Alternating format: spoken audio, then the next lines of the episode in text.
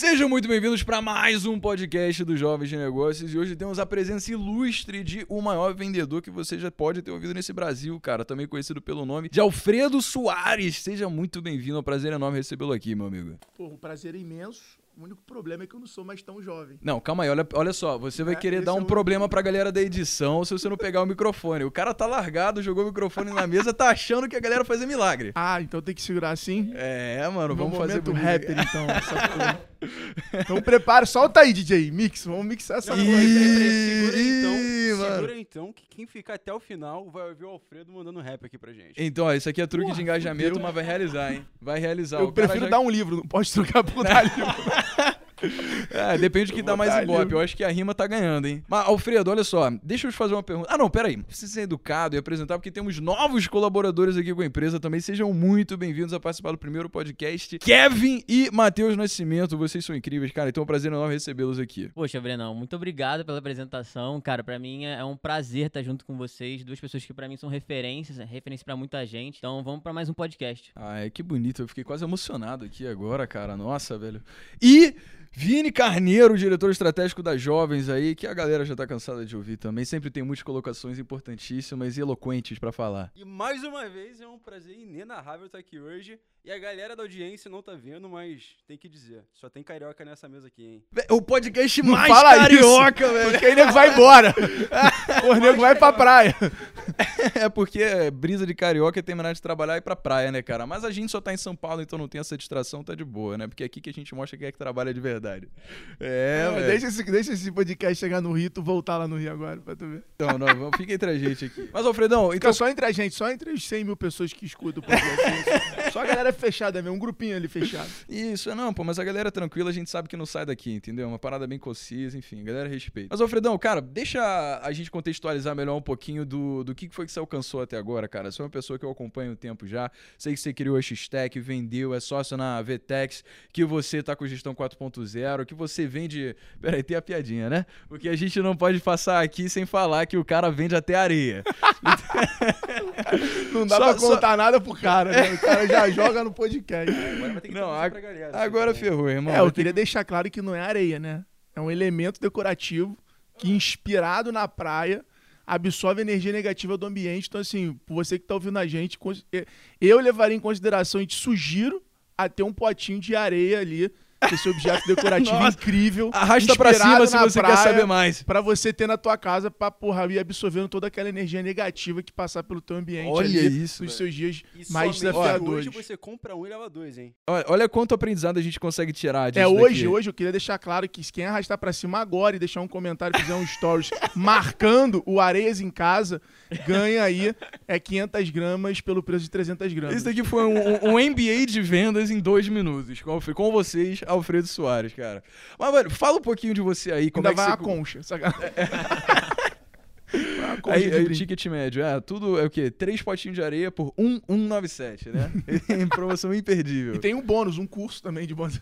Hoje em dia É assim, bônus, compra maquiagem, graça, vai né? curso.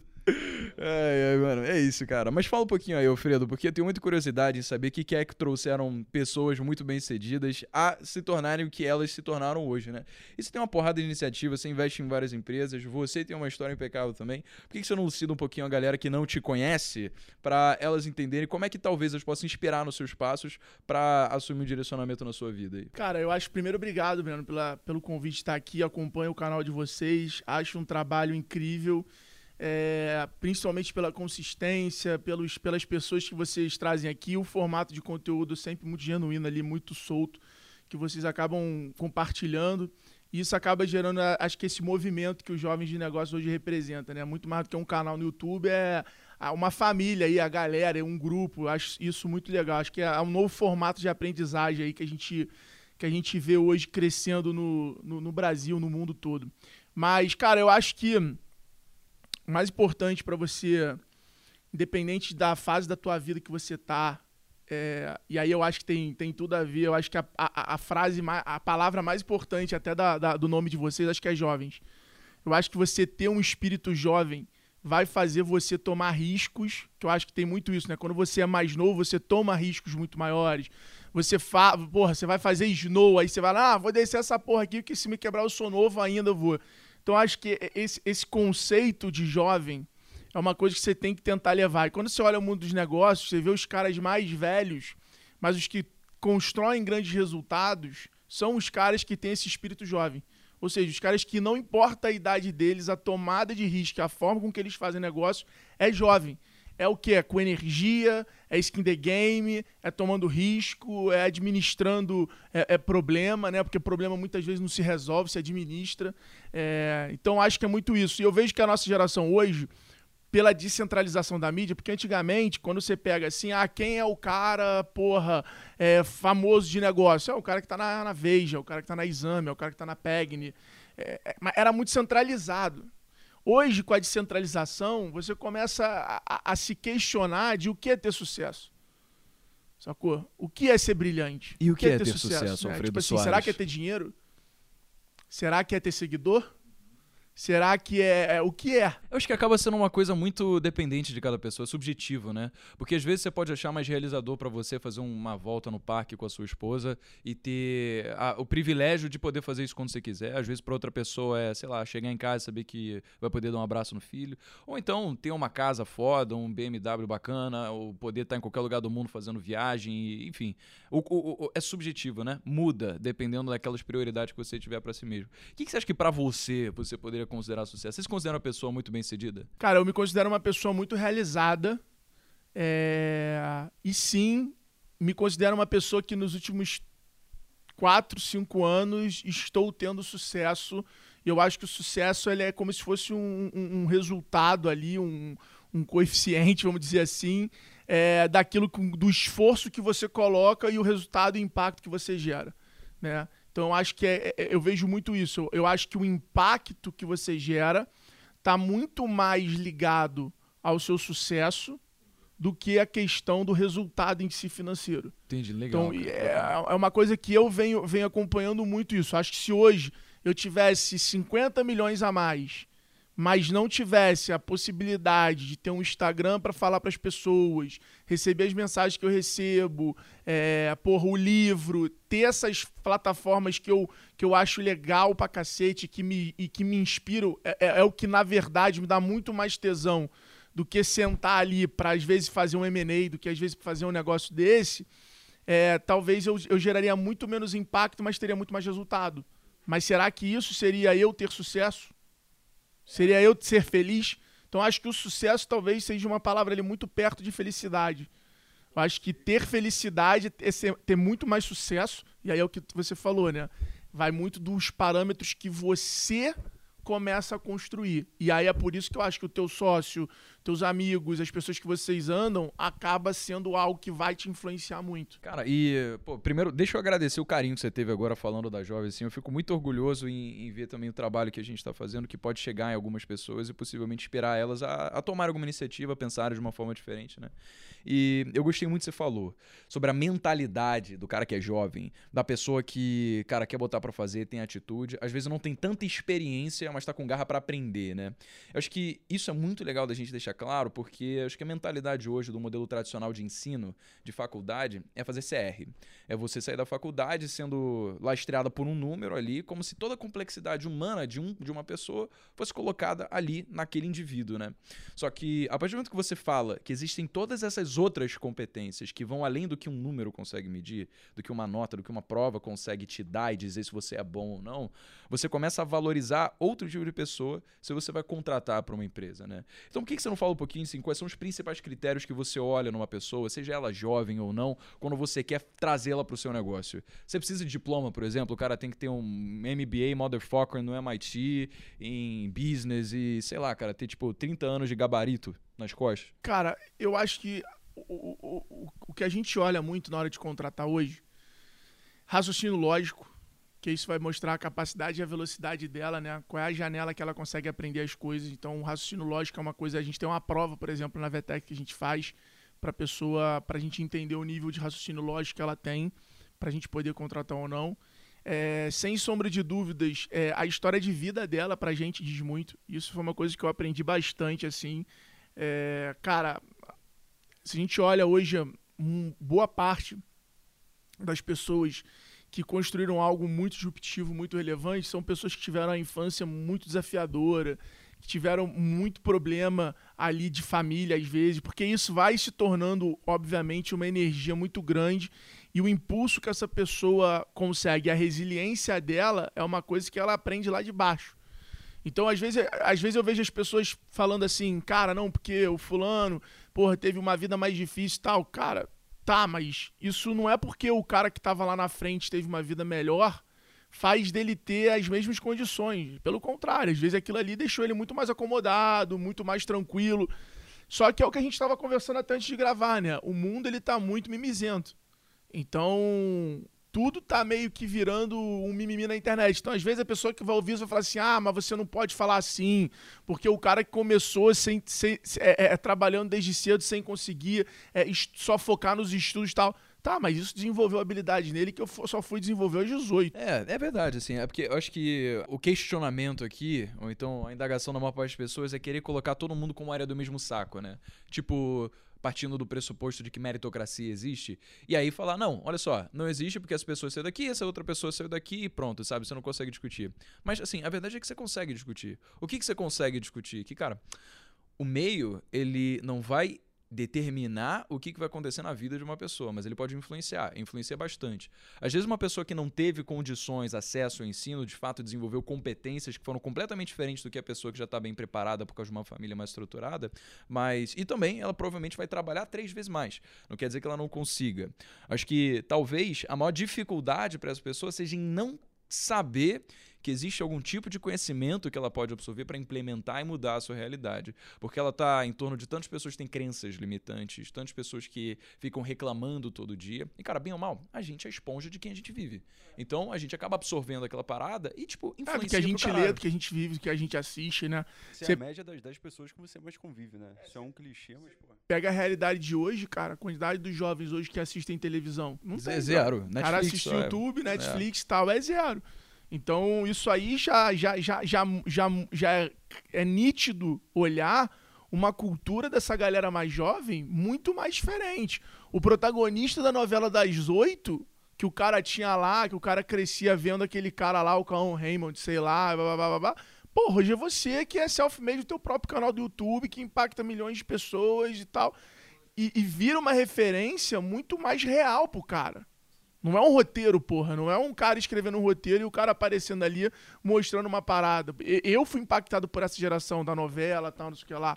Eu me lembro da, do café. É, é, como era claro, olhar assim, olhar, cara, o café da manhã da porra da novela, tal, não sei o que lá, e isso ser uma coisa, tipo assim, ah, eu quero crescer, quero que o café da manhã da minha casa seja igual de novela, tal, não e sei o que lá. dias eu tava vendo que pela primeira vez, a profissão mais desejada pelas crianças deixou de ser jogador de futebol e passou a ser youtuber. Olha só, mano. Caramba, é, que loucura, é. não sabia, não fazia ideia. Disso. É uma é. galera que tá crescendo com a internet e fazendo parte da vida. A gente aqui ainda não pegou isso. É, não, não, não, de fato. E gamer, né? E, uma, uma das coisas que eu acho quando a gente fala de geração, assim, muito legal, é que, cara, a gera, hoje as gerações, elas estão vendo tudo aquilo que nossos pais, tipo, meus pais, eu tenho 33, né? Tudo aquilo que meus pais falavam, ser quebrado, né, meu irmão? Porque meu pai falava para mim que, porra, acordar tarde, é dormir tarde, acordar tarde. Não tô falando nada que.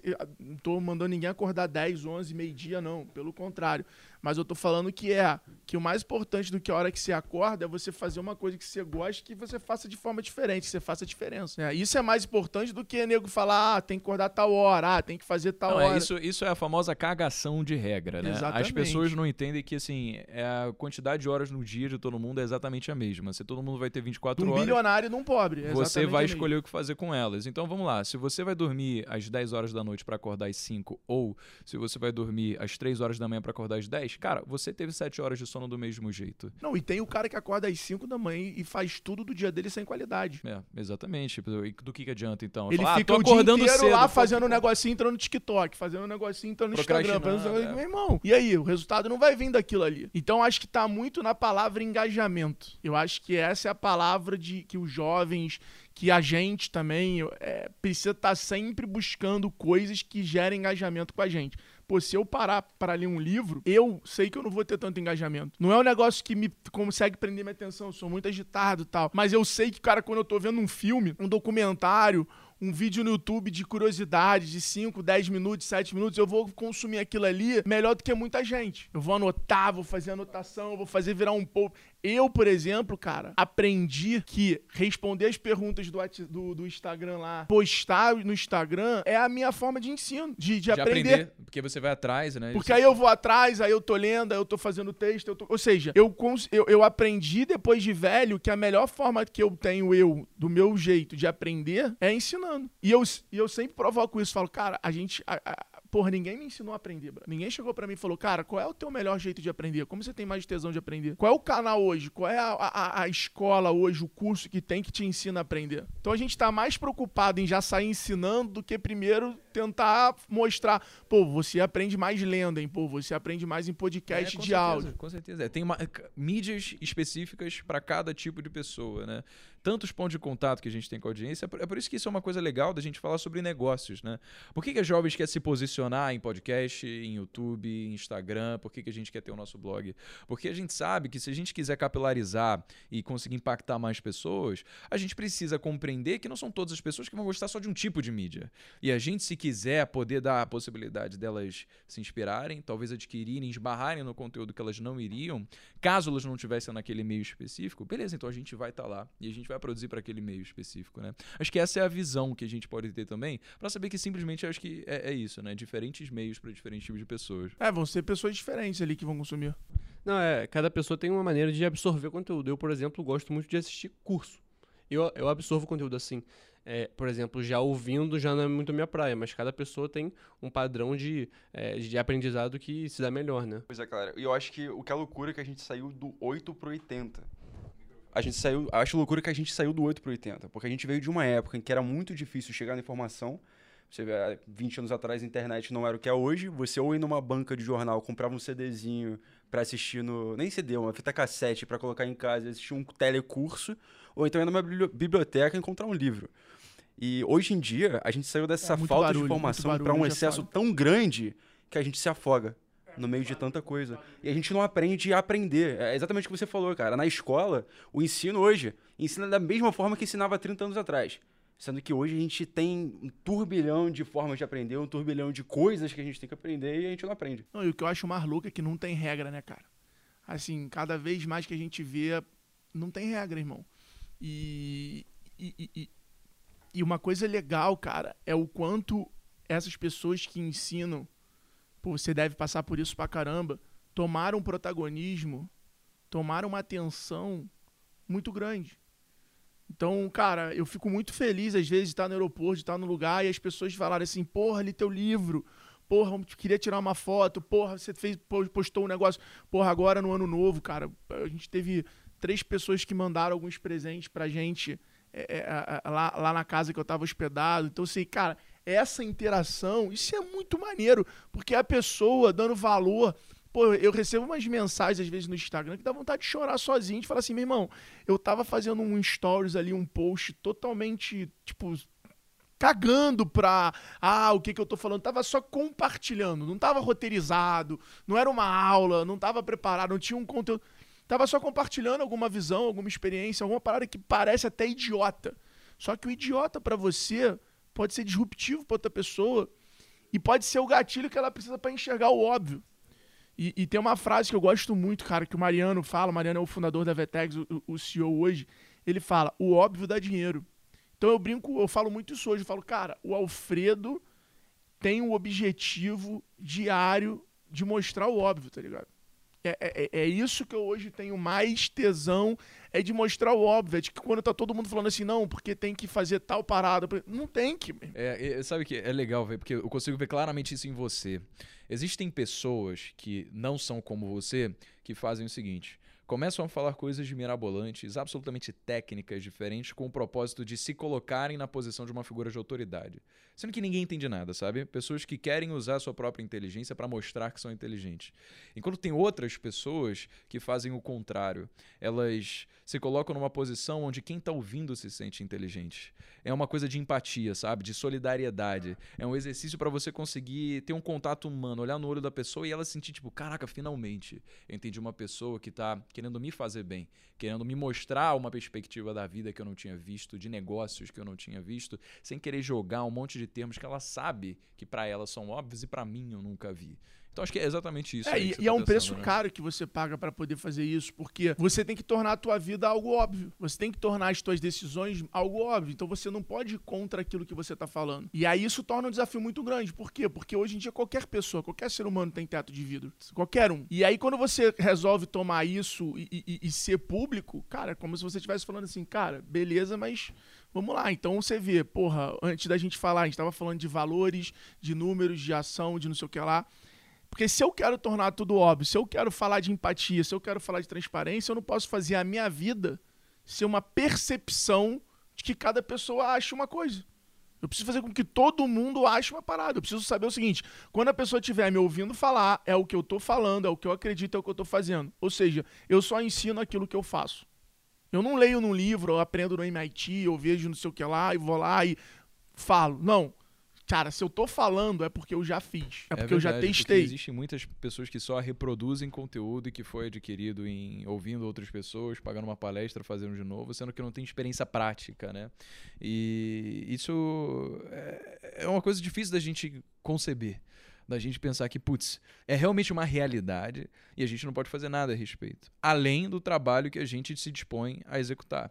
Se a gente sabe que a nossa missão é legítima, de que a gente está pegando conhecimentos que na prática a gente precisou passar por dificuldades, por momentos que ensinaram coisas pra gente, e a gente está externalizando isso na forma de conteúdo, isso é legal. Então a nossa parte está sendo feita, né? Agora, cara, deixa eu mudar um pouquinho de assunto aqui, porque tem tanta coisa que eu quero cutucar a tua cabeça aqui para entender a sua experiência, mas eu acho que ainda ficou um pouco a, a- a falta do que que. Como é que você chegou? Até aqui, sabe? Porque tu Ser carioca já é a realidade, Toda né? aí. Você não passa de longe. Tipo, que milagre você É. fez. Você é carioca. Você de longe. Como? Você é carioca e conseguiu. Como assim, cara? Você já. E, mas assim, você não passa a impressão do cara engravatado que fala só coisa inteligente. Você é o cara que, tipo, é, pô, bem sucedido pra caramba, mas que vai no podrão ali comer um hambúrguer e tomar cerveja no bar, sabe? Essa é a impressão que você passa. Então, como é que você eh, eh, começou a sua história, cara? Se tivesse, teve algum momento impactante, algum ponto de inflexão ali que fez você começar tudo? Cara, eu sou tipo azarão, tá ligado? Eu sou aquele cara que nunca ninguém deu Ah, nada. que eu sou aquele cara que fiz sempre o contrário do que as pessoas falavam. Não, vai por aqui, faz assim. Aí eu fazia o contrário. Só que eu fui criado ali pelo meu pai pela minha mãe, e o esporte também. Eu fui atleta de polo aquático durante muito tempo. De uma forma a saber potencializar o que eu sou bom, não tentando ficar bom em tudo ou tentar, tentando ficar bom no que tá na moda. Então eu sempre fui um cara de potencializar muito aquilo que, que eu sou bom. E eu acho que eu fui fruto muito de uma palavra, garra. Eu sempre fui aquele cara que, assim, eu acho que a vida ela tem, tem uma coisa do BBB que é interessante, que é a prova do líder. A prova do líder do BBB é muito parecido com, com a vida. Você vai ter a, a da inteligência, você vai ter a da memória, você vai ter uma porrada, mas vai ter aquela que é o último a, a dormir, que é o último a sair do carro, é o último. E sempre, a vida sempre vai ter essa oportunidade. Todas as vezes que a vida botou essa oportunidade do, ah, quem aguentar mais vai ganhar o prêmio no final. Eu era o cara que aguentava mais. Eu era o cara que tomava mais porrada. Eu me lembro como se fosse hoje, quando eu comecei com esse negócio de trabalhar, eu comecei vendendo cartão de visita. Eu era revendedor de uma gráfica lá do centro do Rio chamada Primos Graf. Eu pagava 32 mil reais no milheiro de cartão e vendia a 149. Era assim que eu comecei. Exatamente dessa forma. Isso quantos, quantos anos você tinha? 17. E, e nessa época, o meu pai ainda tinha uma posição executiva muito boa, minha avó tinha duas pensões, então eu tinha mesada do pai, mesada da avó, eu era um playboy. Mas alguma coisa nessa época me falou, puta, eu quero começar a trabalhar. E aí fiz um curso de Photoshop e CorelDRAW, aprendi muito a mexer em CorelDRAW, larguei o Photoshop foquei em Corel, fiquei muito bom em CorelDRAW.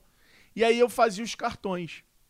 E aí a primeira sacada que eu tive assim um pouco fora da caixa, vamos dizer assim, foi quando eu comecei a entender que vender cartão de visita para ponto de táxi, para a lojinha da esquina, dava muito trabalho e o cara brigava sempre por preço, porque o cara já sabia quanto ele pagava. Então ele estava sempre querendo pagar menos, porque qual era a negociação? Era ele, era ele tirar a importância do que você faz.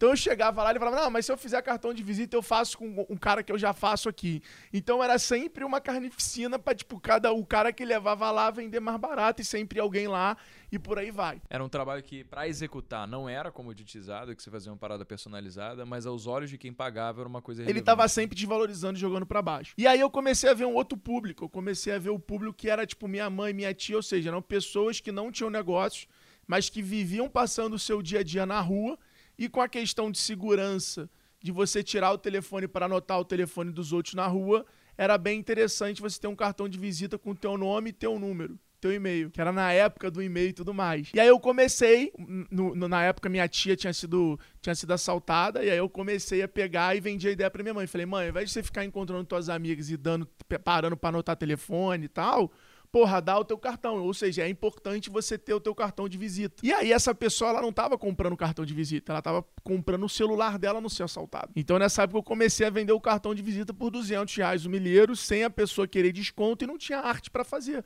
Porque era botar o nome, o e-mail e o telefone. E aí eu comecei a vender pro prédio inteiro, comecei a vender pra minha tia, pras pessoas. E aí foi a primeira vez que eu falei assim, porra, é isso. Quando você acerta um produto e você consegue criar um mercado, ou seja, criar tendência, você automaticamente consegue É, você foi um. É. Acertou no timing ali, né? surfar uma onda Assim, exatamente. no timing no lugar, né? Porque Rio de Janeiro era. Era Tijuca lugar- ainda, era na Tijuca ainda. Então, ou seja, Cara, olha que bacana. Eu não sabia que cartão era vinculado a você não, é, não ter problema com assalto, você ter segurança. Isso aqui eu não sabia. É, É, na verdade é porque você ao invés de ficar, pô, você encontrou um cara ali andando, aí você vai, pô, tirar o teu celular, pô, qual é teu número e tal, não.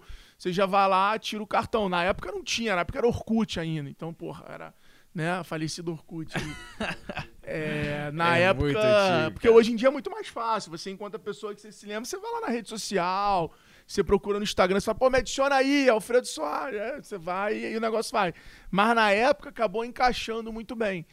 E aí essa foi a minha primeira, minha, minha primeira girada assim. Mas eu, eu, eu sempre brinco, eu falo, cara, eu tenho, acho que eu pudesse você falar assim, Alfredo, o que, que você acha que te trouxe até onde você tá hoje, né? Que não importa se é muito ou pouco, porque aí eu acho que é uma perspectiva de cada um olhar isso. É, mas é satisfatório pra mim. Legal. Então que isso é o mais, é o, que, Sim, é o, é o mais importa. importante. Garra criativa, cara. Eu sempre tive uma criatividade empírica pra caralho e sempre tive uma garra de, assim, de aguentar, de suportar o máximo, máximo, né? Tipo, Eu- eu além do que é tipo, necessário. se você e outra pessoa entrarem numa esteira e falar assim, o, o- quem sair daqui que vai ganhar, você vai ser o cara que pode morrer, mas não vai sair da esteira. Não, tu viu aqui, cara, pra, pra gravar contigo. Eu já acompanhava vocês tem quase um ano. Porra, achava do caralho. Aí vi o Denis aqui, vi o João aqui. Aí já falei com o Denis, já falei com o João. Já meio que fui falando com todo mundo. Falando assim, "Mas vamos marcar, vamos marcar. E já conectaram. Falei, Cara, vamos marcar logo. Vamos, vamos. Aí a gente ficou de fazer na terça. Eu já dei um jeito de fazer antes.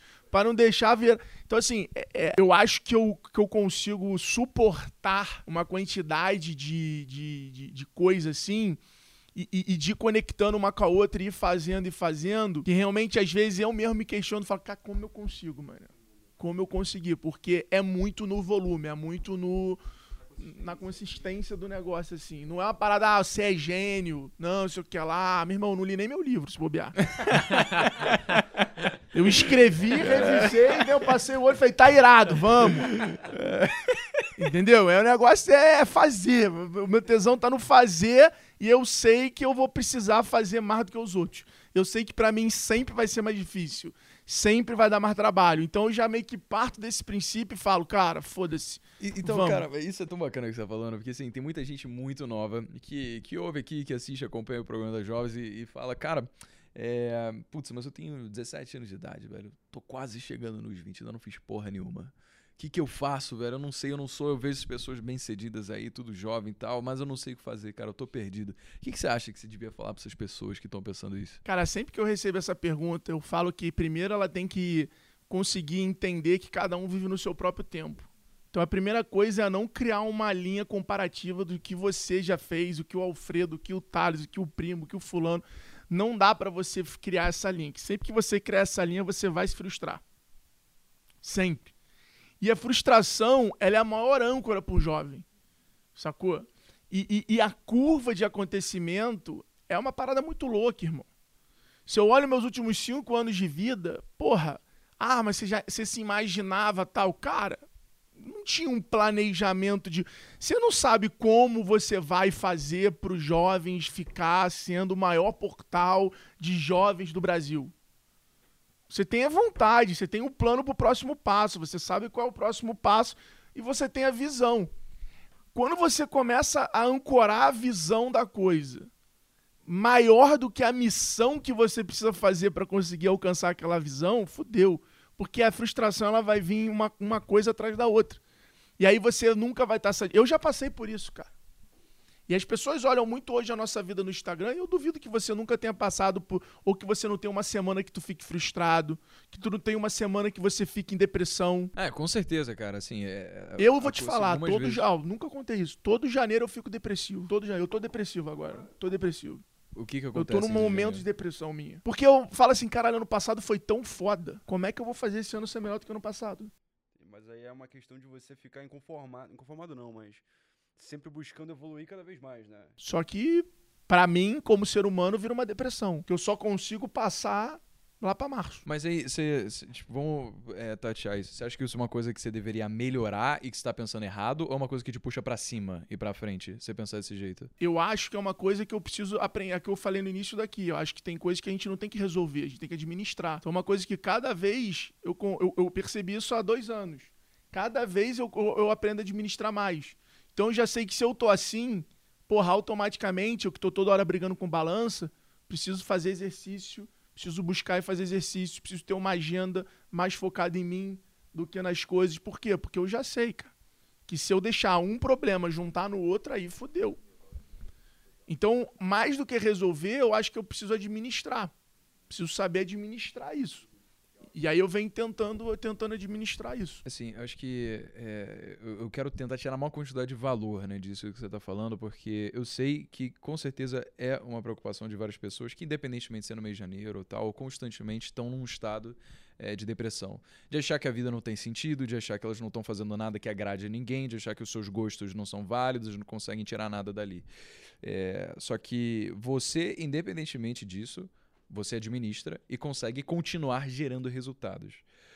Você tem algum exercício mental ou alguma coisa que você faça para conseguir, quando você precisa entregar, produzir, gerar resultado, deixar essa parte da depressão de lado? Ou qualquer outra coisa para garantir que você vai dar conta do trabalho? Cara, eu acho que é isso, é conseguir tentar focar no, na mente através do, do corpo, do exercício, para fazer com que eu esteja bem. É, tentar estar menos conectado, porque a conexão hoje ela, ela gera comparação. Então, o Instagram hoje é responsável por muito disso, porque o cara, assim como ele vê você e ele te motiva, ele vê você e fala: caralho, a vida do cara dá certo toda hora.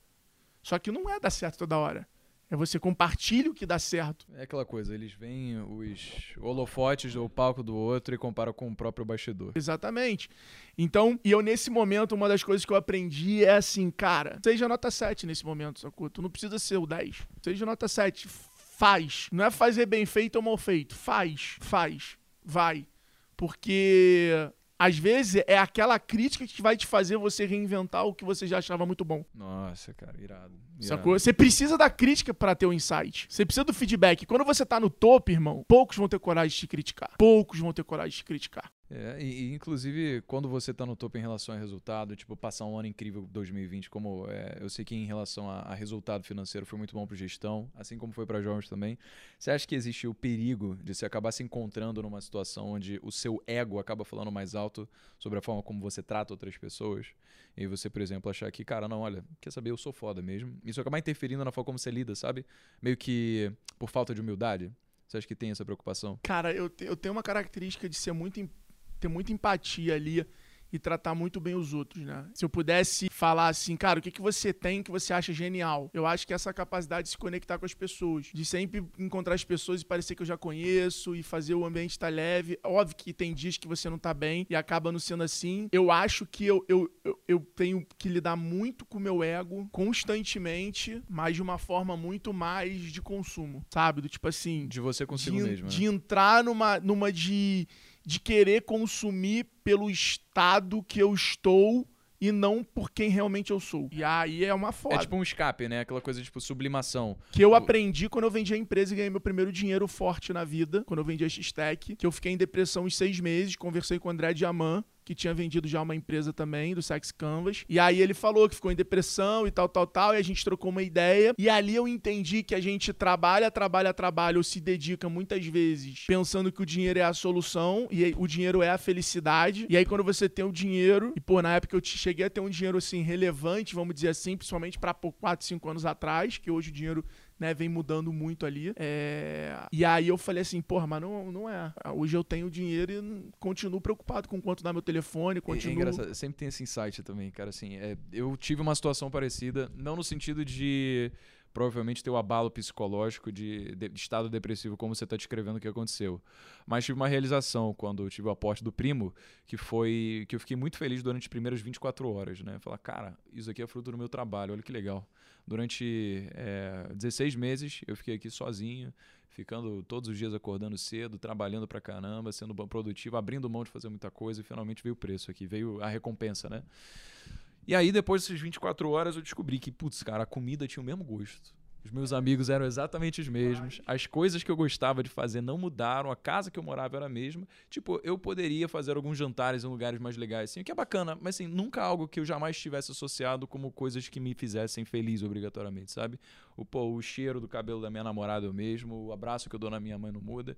E, e aí eu comecei a perceber que felicidade é mais uma coisa que parte da gente, né? Assim, um exercício da gente ser grato pelo que a gente tem hoje. Porque às vezes, acho que a gente acaba, como você falou, numa cultura de geração mimizenta, é, ficar reclamando de tudo, das, da vida dos outros, da nossa mesmo, e ficar encarando, tipo, caraca, velho é, ficar falando de ah, o copo cheio, o copo vazio e não sei o que. Eu falei, caralho, velho, tem porra, tem coisas que são irrefutáveis. Tem água no copo, bebe essa porra, para de reclamar, encara que a sua vida ela é assim e que tem muita coisa que pode ser construída e, tipo, aproveita, sabe? Externaliza que existe muita coisa pela qual a gente pode ser grato.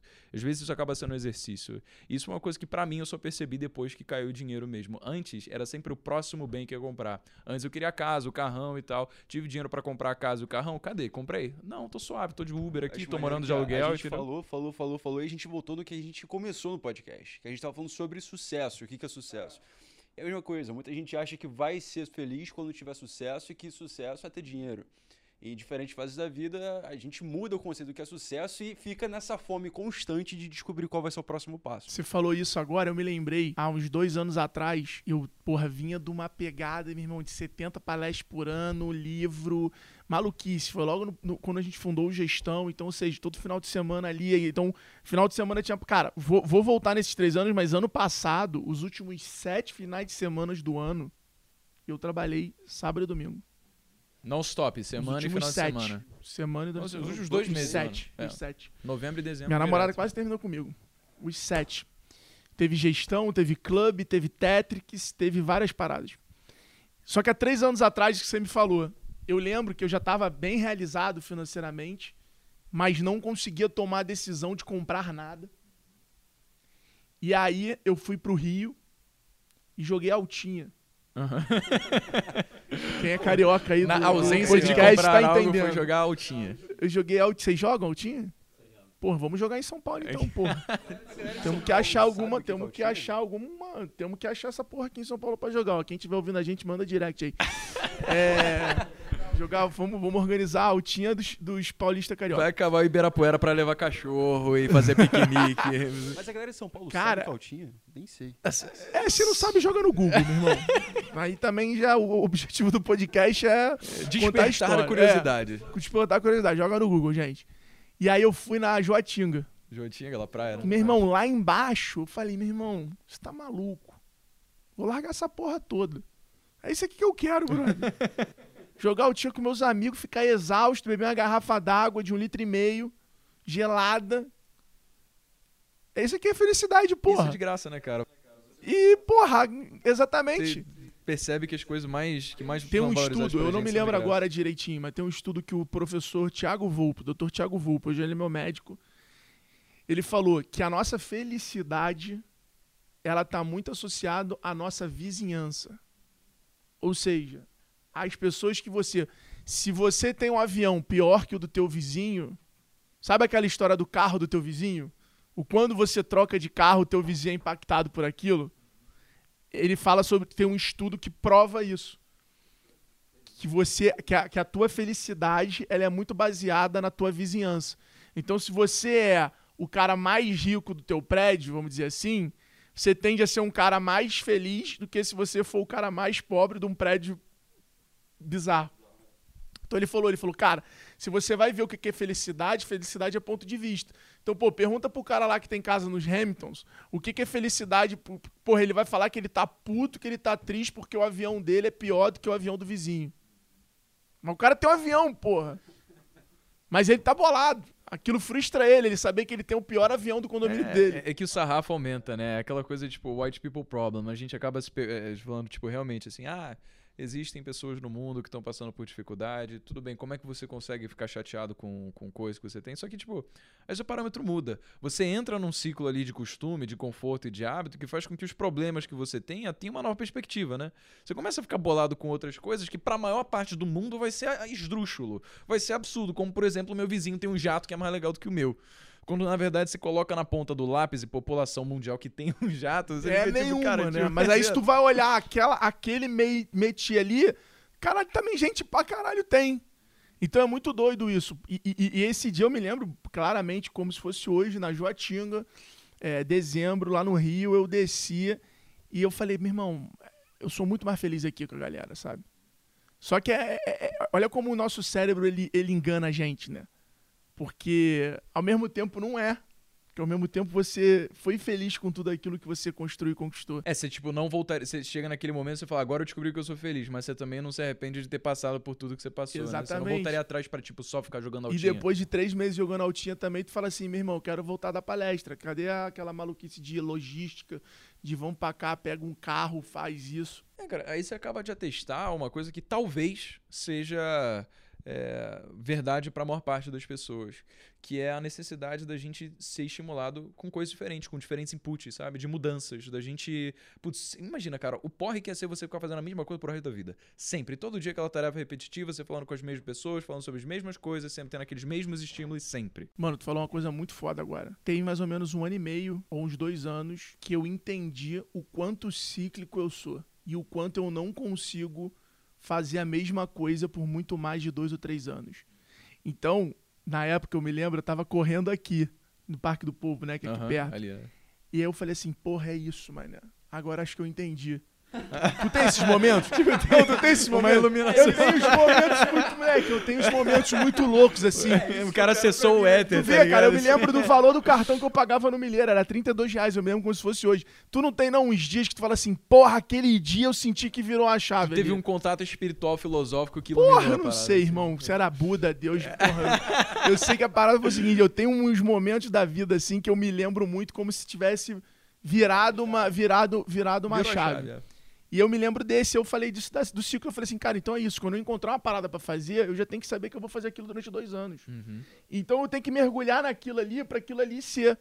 Agora, por exemplo, no ano novo, eu percebi que eu tô sentindo falta de alguma coisa que todo final de semana eu tenho tesão de sair pra fazer, sabe? Aquela parada assim que já não tem. tipo, O que um você vai fazer? hobby, Ah, vou esquiar. Pode Vou crer. fazer um wake surf. Uma pô. voltinha aí. É, mas faltando alguma já, parada que me force, porque essa coisa de, ah, não, aluguel, vou alugar. Cara, chega em cima da hora, tu vai... eu sou assim, eu vou falar, porra, não vou gastar esse dinheiro, mané. Porra, não vou. Agora, se é teu, tu vai. Porque é teu. Então eu falei, porra, é isso. Talvez eu esteja numa fase da vida que eu precise ter uma casa de praia, uma parada assim, pra falar assim, porra, eu tenho que ir, tô alugando, tô... porra, eu vou, eu vou. É, é, porque isso me faz bem, que sempre que eu tô perto da natureza, eu consigo ter essa reciclada, eu consigo, consigo passar por isso. Então, assim, nesse Parque do Povo, eu tava en- en- entrando nessa que você falou agora do ciclo.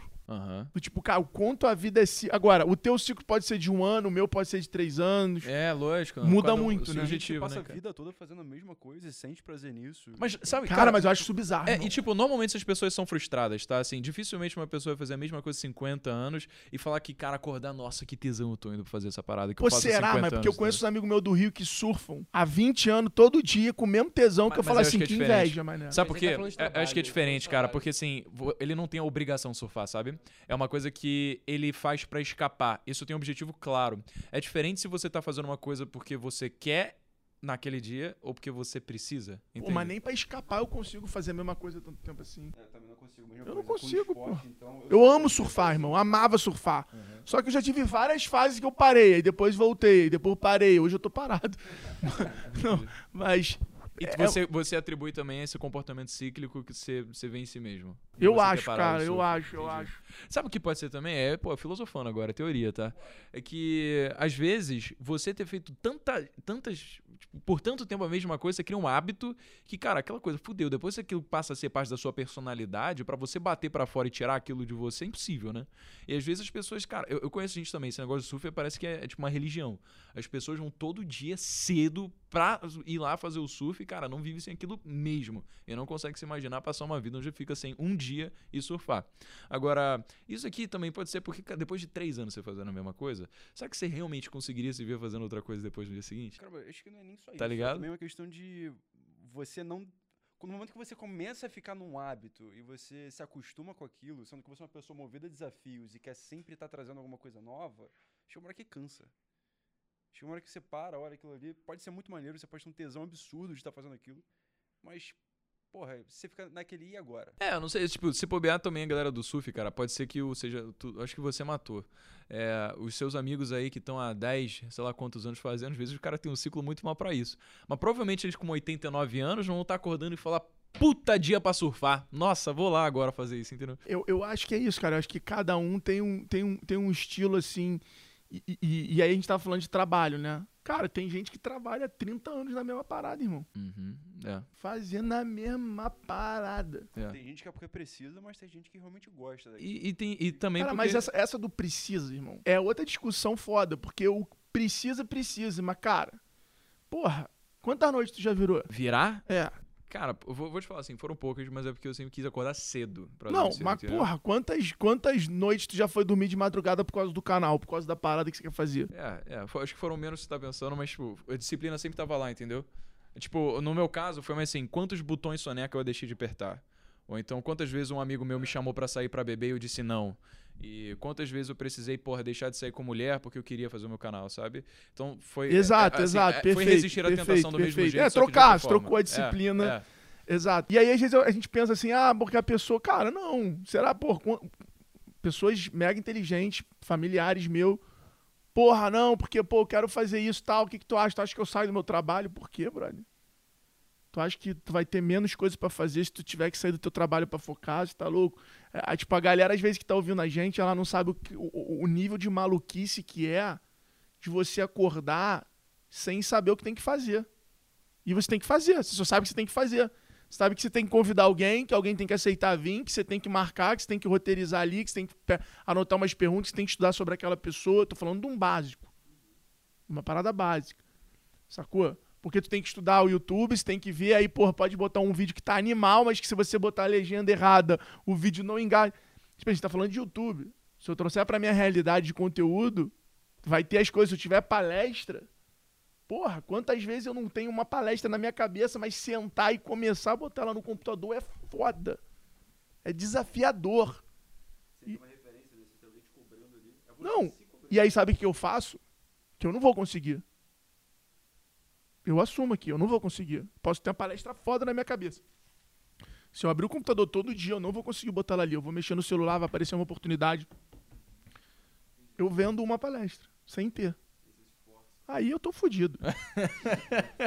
Não é E uma já questão. conheceu- E, já, e sabe o que já aconteceu? De eu não conseguir. E eu, eu tenho que fazer a palestra sem slide. Caralho, aí tu passou tipo uma hora no improviso. Não, assim, deu bom porque eu sou bom improvisando. Mas, Só porra! lembrando que quem tá aqui até agora ainda vai ouvir ele mandando um rap improvisado. hein, galera? É, mano. Não, faz isso não, pô. Aí, cara, tá. Carioca não pode dar corda pra carioca, ele quer soltar pipa. É uma foda. É, é, mas, cara, mas eu tenho. Eu, eu percebo isso em mim, assim, eu preciso. Eu preciso estar sempre colocando essa pressão. E aí eu vou aos 45 do segundo. O cara pra jogar nos 45 do segundo, eu. Pelo amor de Deus. Mas eu vou falar, eu acho isso do cacete. Você ter esse autoconhecimento, pra mim, é um dos maiores diferenciais que um empreendedor, qualquer pessoa, na verdade, pode ter. Isso é do E- cacete. E, e, cara, mas é bacana, você com certeza já teve essa realização também, que às vezes onde você ficou sem planejamento e sem nada, você falou, cara, eu tenho que fazer isso aqui. E ponto. Senão eu vou passar vergonha, então vai ser muito pior, sabe? E aí você entra num estado de flow onde parece que a sua cabeça trabalha sozinha. No caso, aqui trazendo uma experiência pessoal, quando eu comecei a fazer live, eu tinha bonitinho, cara, roteiro tudo escrito, palavra por palavra, até vírgula eu colocava no roteiro para eu falar exatamente igual. E depois eu comecei a perceber que a live levava 20 minutos, era uma merda. Porque você fica se planejando para falar alguma coisa da forma como durante tanto tempo você despendeu o tempo para fazer ela ficar daquele jeito, e quando sai, nunca sai do jeito que você se planejou. Agora, por outro lado, quando você coloca tipo, ah, eu tenho que falar disso, disso e disso, beleza, tem os bullets ali. E aí você vai, a sua cabeça começa a fazer várias conexões entre coisas que você nem tinha pensado num primeiro momento, o conteúdo fica do caralho e você se planejou muito menos, porque ficou orgânico, sabe? Porque você entrou nesse estado de flow aí. É, eu nunca fiz live com roteiro, né? E na pandemia eu fiz muita live, fiz mais de 300 lives ano passado. E muitas delas com pessoas que eu nunca imaginava. Nizam, pô, Roston de Oliveto tal, Fred Trajano. E eu entrava sem roteiro, meu irmão, falando, fudeu, né?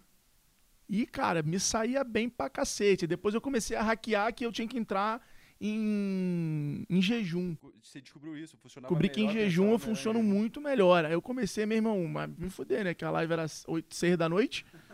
Então, às vezes, eu, meu irmão, comia de madrugada pra quando acordar, tipo, eu conseguir aguentar e, e, e, e- e fazer em jejum. E aí eu fui, eu, eu fui me hackeando. Parada sadomasoquista, cara. Você preferia É. ficar passando fome o dia inteiro pra, tipo, alta performance na live. Cara, era. Porque se eu fizesse roteiro, hum, eu não, eu não ia conseguir puxar ali.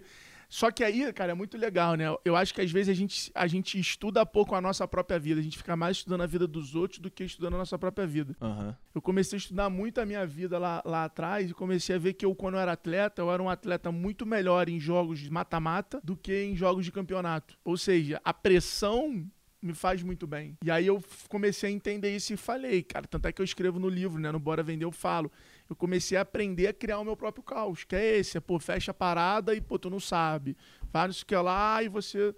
E eu comecei a virar um cara, a aprender a produzir o meu próprio caos. Porque eu, sabe, eu sei que nele eu vou. E aí é o que você falou do ego, né? Da autoconfiança de, cara, até que ponto isso é, é- é felicidade, tá ligado? É, é. E você acha que conseguiu encontrar um meio termo agora? Se você conseguisse destrinchar alguns tópicos, assim, o que pra você hoje é felicidade? Da ponto de vista super subjetivo de Alfredo Soares aí, você tem alguma coisa que você falaria? Cara, eu acho que eu não encontrei o meio termo. Eu acho que hoje eu administro com mais experiência, não é nem melhor, é com mais experiência. Então, tipo, esse negócio do, do janeiro, eu já percebi que eu entro num estado meio depressivo da pressão do ano. Na ansiedade misturado com a pressão do ano, com o planejamento do ano, e isso me traz nesse momento de, de, de, de, de me travar. Então já, já me sinto muito mais com, com controle da situação do que eu não. Mas eu, vou, eu, eu, eu tenho esse, esse comportamento que eu chamo de desconstruir as coisas para entender. Então você vê, eu já, já matei isso, já, ó. Eu tava em Nova York, porque todo início de ano tem um evento em Nova York, a Vetex toda vai, que é o NRF, e esse ano foi o primeiro ano que não tem. Então, quando eu parei para pensar nos últimos dois anos de NRF em Nova York, eu tava nesse estado. Eu falei, porra, é isso. Não interessa onde eu vou estar, o que. A parada é muito maior do que, o- do que eu penso. É a pressão mesmo do ano, tal, não sei o que lá.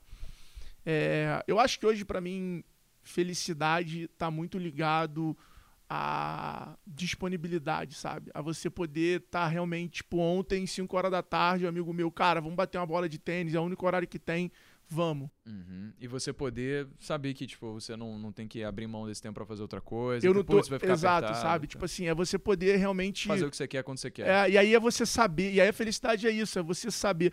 Hoje eu tenho começado a aprender um pouco esse lance de trabalhar por campanhas, sabe? Do tipo, cara, eu vou me matar aqui, quatro, três meses, já sei que vai ser muito. Tipo, eu já sei que meu final de ano, há quatro anos, é uma pauleira. Uhum. Já sei disso. Ou seja, eu preciso me preparar para isso. Eu preciso do feriado do 7 de setembro. Eu preciso daquelas férias ali em agosto. Porque eu sei que vai ser muito brabo do dia 1 de novembro ao dia 31 de 10 de, dezembro. jane... de dezembro. Eu sei disso. Então, Acabou sendo uma mentalidade que você conquistou com toda a sua experiência, veio com, pô, você hoje é sócio de empresas incríveis, porra, que estão super bem no mercado, é escritor, cara de, porra, mil competências aí, mas e se pegasse o Alfredo de 20 anos de idade? Você diria pra ele seguir da mesma forma que você segue hoje?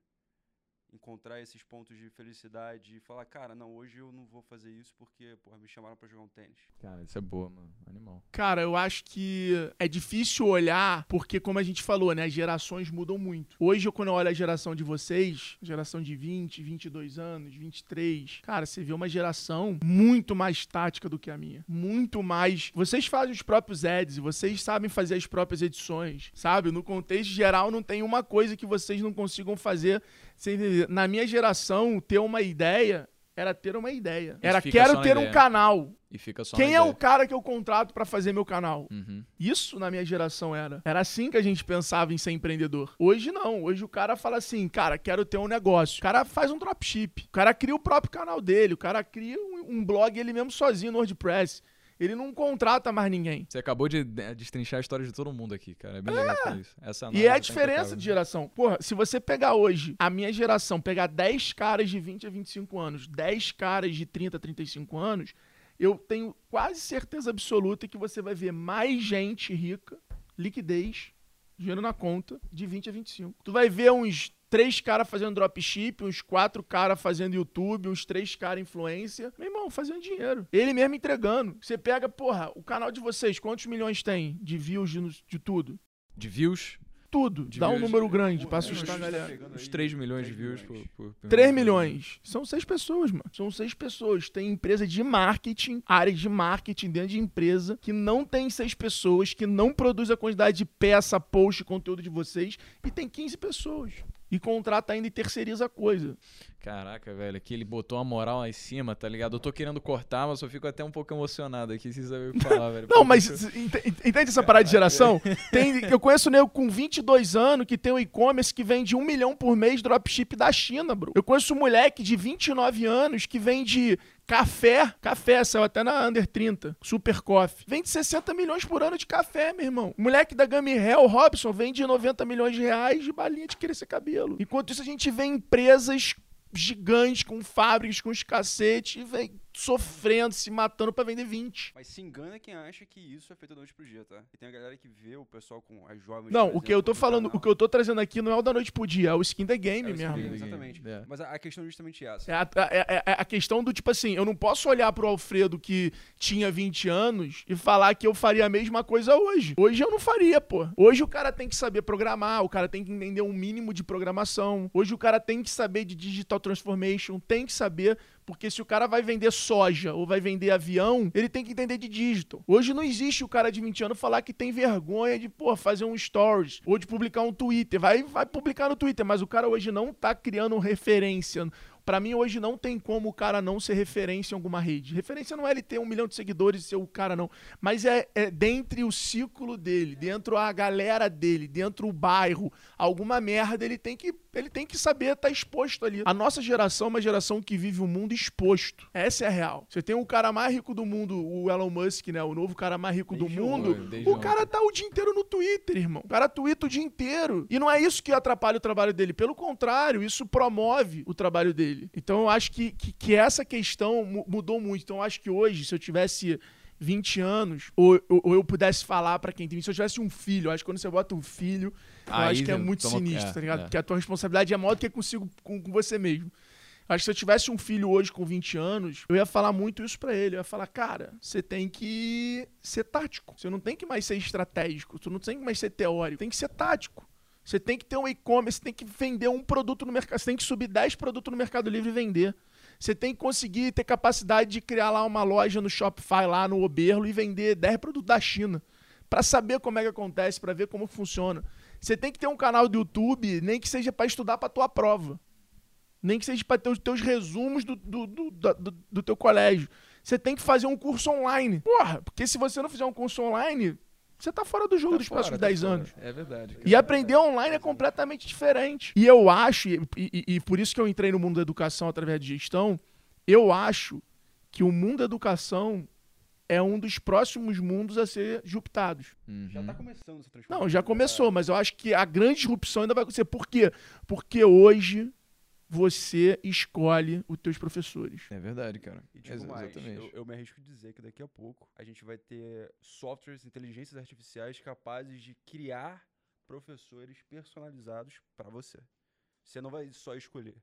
Imagina um vai, vai- mundo. Vai, ter alguém feito pra você. Imagina, é, eu acho que é exatamente isso. Imagina um mundo onde qualquer pessoa, estando munida de um sistema tecnológico com machine learning, inteligência artificial, consiga ter de forma personalizada uma série de exercícios com base nas dificuldades daquela pessoa, com base nas matérias que ela mais vai bem, uma coisa que a metodologia de ensino é voltada para que aquela máquina, aquela inteligência sabe que vai promover maior absorção de conhecimento para o aluno ali.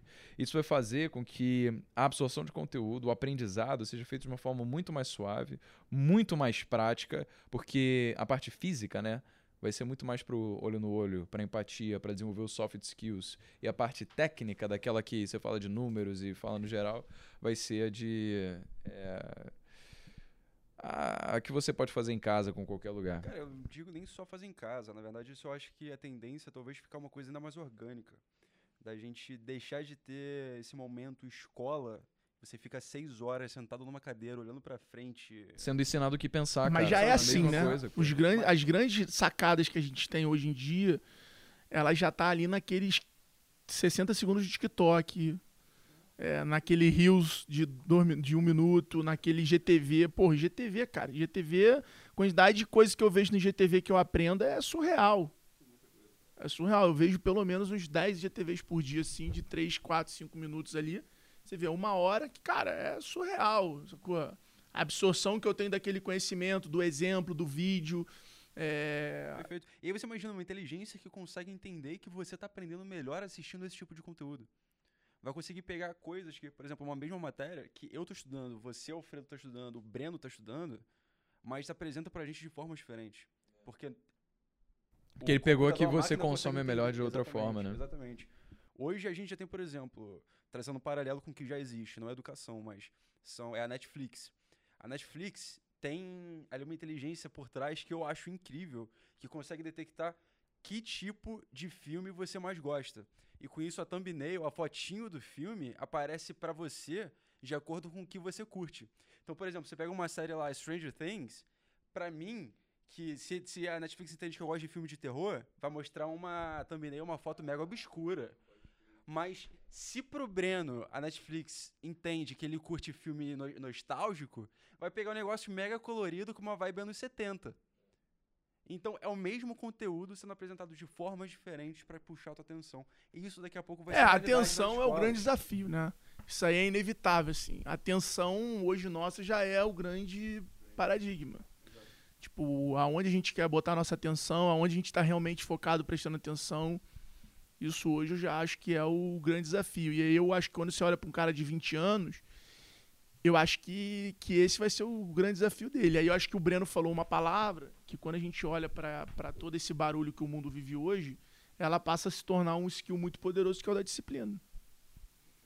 Que a disciplina não é você fazer o que você não gosta, né? É você treinar a fazer aquilo que tem que ser feito. Nossa, mano, que arregaçou, cara. Né? É, disciplina é isso, não é, exatamente. cara, tem. Porque a galera acha. Não, eu sou muito disciplinado, pô, acordo cedo todo dia, eu odeio acordar cedo. Não, disciplina é você fazer o que tem que ser feito. Não, não tem gosto. Não é, É. bom ou ruim. As pessoas ficam buscando aquela fonte de motivação que vai fazer elas finalmente levantar a bunda da cadeira pra fazer alguma coisa, né? Quando você parar pra fazer uma análise fria, os dias que a gente tá mais motivado são os menos numerosos na nossa vida, né? Então é uma questão de aprender como é que a gente executa independentemente da motivação. E outra coisa, são os menos produtivos. Os menos produtivos que A galera, a galera acha muitas vezes que o tá motivado vai te deixar mais produtivo, mas às vezes vai te deixar mais focado, vai te deixar mais. é, é, é, menos. é, Disperso. É, disperso não, vai te deixar menos provocar, sabe? Provocando aquilo, tipo, pô, será que é isso mesmo? Menos desconfiado, sabe? É, eu, por exemplo, já sei, cara, que nessas minhas fases são que eu tenho grandes ideias. Então, não é o fato de eu estar em depressão ou me sentir depressivo que pode me fazer estar menos produtivo. Pelo contrário, só que pode ser uma produtividade diferente. Então, ao invés de ser uma produtividade de aguentar fazer três gravações no dia, gravar uma porrada de vídeo e tal, não sei o que lá, vai ser uma profundidade, vai ser uma, uma, uma produtividade, às vezes, de olhar aqueles assuntos e resolver aquelas coisas que você fica barrigando, que você fica, porra, isso e tal. E outra, isso, isso eu aprendi muito ao longo da, da jornada, né? Você tem que resolver seus micro problemas. As pessoas costumam acumular os microproblemas. Sabe aquela coisa tipo assim: ah, preciso falar isso pra tal pessoa. Ah, não, semana que vem eu falo. Ah, não, preciso, porra, mandar fazer a bainha da minha calça. Ah, semana que vem eu mando. Esses problemas pequenos vão se transformando em, em pedrinhas, em obstáculos no teu flow ali do negócio. Então, quanto mais você se acostumar com essas coisas a resolver, quando vier um problema grande, você já resolve também. Você já vai tomar, já tem um reflexo. Então isso também é uma coisa muito importante. Caraca, brilhante, cara. Então, olha, a gente tá com uma hora de pod aqui, Alfredo, de. E, e acho que, assim, tanto assunto de valor que a gente conseguiu extrair de você, mas você acha que tem alguma coisa que a gente não tateou e que você sabe de mensagem final faria muito sentido para as pessoas ouvirem agora? Tipo, uma última mensagem que você queira deixar? Cara, eu acho que como última mensagem que eu, que eu, que eu queria deixar, principalmente pra galera jovem, é para vocês, pra gente, né, pra todo mundo, é, treinar a habilidade de ser jovem sempre, né? Eu acho que, que isso é, é, é o que vai fazer, talvez, você ter uma, uma vida muito mais leve. E, e eu me sinto hoje muito nessa provocação, sabe? A forma que você lidar com as situações ser sempre com uma cabeça jovem, ser sempre de uma forma jovem, ou seja, tomando risco, entendendo o problema, assumindo a cagada que fez, que quando você é jovem você também assume mais. É, eu acho que isso é uma das coisas que, que vai fazer você ter uma vida mais leve, uma jornada mais leve. Eu acho que a gente vive num mundo que as soft skills, né, e, que, e essas habilidades de conexão com as pessoas, de transparência, de verdade, de, de autenticidade, né, de cara, você que está ouvindo a gente aí pode conquistar o que você quiser do teu jeito. Você não precisa se tornar o Breno, se tornar o Alfredo, se tornar outra pessoa para ser quem você quer ser. Você só tem que entender que ser quem você ser quem você é ou gosta de ser pode te exigir mais trabalho, mais esforço, mais dedicação, mas você pode chegar lá. Mas talvez se você mudar vai durar 10 anos, se você não mudar vai durar 30. Cabe a você entender qual jogo você quer jogar. Mas te leva lá, te leva até lá, entendeu? Acho que todo, toda autenticidade tem um valor muito grande. Insano, meus amigos. Caraca, velho, que podcast, hein? Acho que esse daí é daqueles que deixa a galera bugada para refletir durante uns dias, até tirar várias conclusões, assim, várias interpretações. Porque acho que isso que é, assim, a gente conseguir cutucar a cabeça de quem tá ouvindo para elas interpretarem as mensagens da forma como melhor se aplica para sua realidade, né? E tem Agora- um ponto, hein? Não tirem conclusões, criem perspectivas. Irado, irado. Isso Porque é- conclusão, você conclui algo e bota aquilo num pedestal muitas como verdade vezes. absoluta, E né? a perspectiva ela tá sempre pronta para mudar. E eu acho que a nossa vida ela é fruto dessas mudanças que a gente vai tendo Com dos certeza, pontos de cara. vista. Com certeza, cara. A gente é uma evolução constante, né? Uma metamorfose ambulante. Agora, cara, o que as pessoas mais querem saber agora, eu não esqueci não, eu não esqueci não. Antes da gente chegar lá, como é que as pessoas fazem pra te encontrar nas redes sociais, cara? Cara, eu tô muito ativo no TikTok, sacanagem. Não, ia ser muito maneiro assim. Cara, eu tô lá no Tinder, é, tal. É, o lugar que mais me encontro é lá no Tinder, Alfredinho Tijuca. É, Fazer o cara com a tá ligado? ia ser muito bom. Comunidade Altinha da Joatinga, lá no É. Facebook. Mas não, eu tô lá no Instagram, Alfredo Soares, vai ser um prazer ter vocês lá. É, vou botar até. Depois eu vou te mandar o link do meu livro pra dar o meu livro versão digital pra todos os seguidores aí. Vai que estar na descrição aqui o link do acompanharem livro. nosso, nosso, nosso podcast. Mas tô mais no Instagram hoje em dia, começando no YouTube, mas ainda planejando um pouco. Mas esse ano, se Deus quiser, sai. LinkedIn também eu tô lá, às vezes, fazendo uns artigos um pouquinho maiores. Mas o Instagram acho que hoje é a minha principal plataforma aí de, de conteúdo, que eu compartilho um pouco dos bastidores, da rotina, dos insights. E vou te- tentando transformar o mundo em algo mais óbvio. Então, irado, cara. E agora vocês podem ir pro Instagram do Alfredo Soares, porque ele vai começar a rimar, tá, pa- parece também, né? A gente, será que vai descobrir um talento hoje aqui, Vini? Eu tenho. Moleque, eu tô ansioso aqui pra ver o que, que vai sair. Eu já tô separando aqui quem vai fazer o beat. pra Eu vou gente. pegar um beat. Ah, é verdade! Não, olha só, vai é pegar- não, verdade. a gente vai fazer tudo ao vivo. Não, não é mano. possível. É. que Isso é A sério. gente vai fazer tudo ao vivo. Vai lá, passa pra ele aí então. Vamos, faz um beat aí, João. Deixa, não, vai lá, deixa comigo, Alfredo, Alfredo. Deixa comigo, vai lá. Vai lá, vai lá, vai lá. Ah. Olha, olha o talento. Os caras fizeram bagulho Vou te profissional. apresentar um mano que eu vou jogar nos ares. O nome dele é Alfredo Soares. A gente rima, ele é um cara muito louco e ele sabe que não é. Coisa pouca agora. A palavra eu vou falar pra você rimar, porque a gente sabe que você vai mandar no improvisar. Tocou até o telefone. Agora segue, mano. Mi- microfone, acho que deu problema aqui o microfone. Os caras. O cara é rimador profissional, pô. É, mano. E tu, o entra aí, fez um negócio. tic, tic, pum, né? Caralho. Tá enrolando esse Alfredo Soares, hein, cara? Porra, mas eu não consigo rimar, não. Tem que ter a criatividade muito exponencial. Tenta aí, mano. Fala três frases e pronto. A gente, a gente bota na edição. Tá virando tradição que joga. Se você quiser, pode pensar aí, cinco segundinhos. Pô, cinco segundos vai me foder. Tem que pensar, só vai ficar mais difícil. É, Dá uma dica aí, como é que é rima? Cara, você Normalmente. Tipo, você começa a falar e aí você vai falando. Porra, puta aí... dica do caralho. Viu? Tem a dica foda, E um aí, hack tipo- foda. Mas sabe como é que é? Olha só, não, é, é bem simples, assim, porque você tem, que, você tem que se abster do bloqueio mental, cara. Isso é a maior realidade, sabe? Por exemplo, se eu chegar pra você e falar, é, como é que é? Água mole, pedra dura, tanto bate até aqui.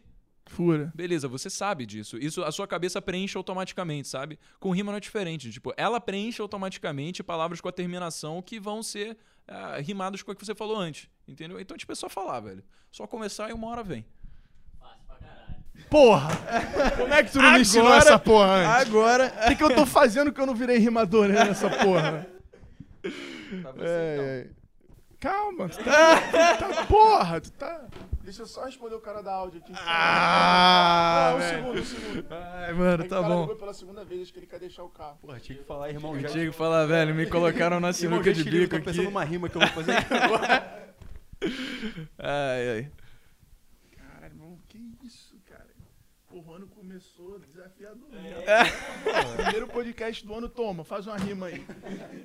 Era mais fácil vender areia, né? mas eu- Porra, vender areia era mole. Tu quer que eu venda outra coisa? Eu invento, caralho. Mas agora vai passar cinco anos, ele vai lembrar. Ele pode Ai, ai. ter feito podcast pra cacete. Vamos Mas fazer ele o vai seguinte, ó. Do podcast dos jovens. que Não, agora eu quero ter- Vamos fazer o porra. seguinte, olha só, pra ele se inspirar então. Solta o beat aí, João. Vai lá, Matheus, é contigo. Ah, ah, ah. Chego no improviso, agora eu vou mandar. Escuta aí, Alfredo, que eu vou te falar. Bagulho é muito sério, eu mando na improvisação. Esse é o Alfredo, o cara da gestão. Ah, moleque, que isso, mano? Vocês treinaram essa porra. mano. Ah, mano, que... não, cara, é na hora, velho. É só começar que a porra vem. É, cê tenta, velho. Tenta. Você tá com bloqueio agora mental, assim. Começa Ó, a falar. Dica, uma dica? É o seguinte: tu sabe que tu vai falar.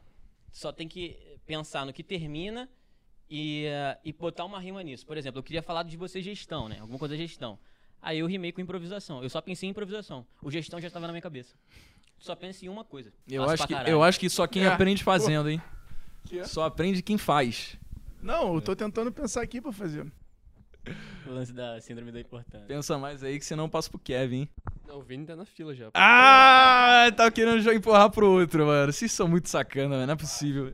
Quem já fez, tu já fez. Já fiz. Tu também.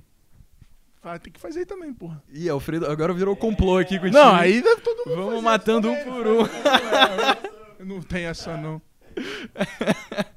Bom, é, vai pegar o microfone pra fazer a rima? Também. Eita, mas a porra não é pra pensar, cara. Não é. Tá Se pensar. fudeu. A parada é só falar, entendeu? Ele se inspirou, ouvi ele olhando ali É. profundamente, então Não, agora eu vai. tô. Porra, quer ver, ó? Meu amigo, eu vou falar uma parada pra você. Vou te contar de um livro brabo. Bora vender. A vida é muito linda, a gente tem que agradecer. Alfredo Soares aqui na Jovens veio comparecer. Gravamos um podcast muito doido. Meu amigo, obrigado, cara. Você não é um louco. Eu tenho muito prazer em te receber aqui. E vá com Deus, volte sempre quando você conseguir. O cara tá fazendo já aquele duelo, cara. Não, eu quero fazer, Ah, porra. Eu quero. Ih, mano, olha só. Alfredo, Alfredo. Eu vou mandar uma rima e agora sem fofoca. Tô gravando hoje com a galera carioca. Aqui não tem moleza, aqui não tem ócio.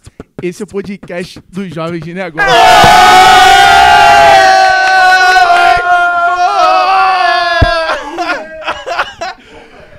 Alfredo, Alfredo, Alfredo. Alfredo é sem precedente na história dos jovens de negócios. Alfredo Soares soltou uma rima improvisadíssima.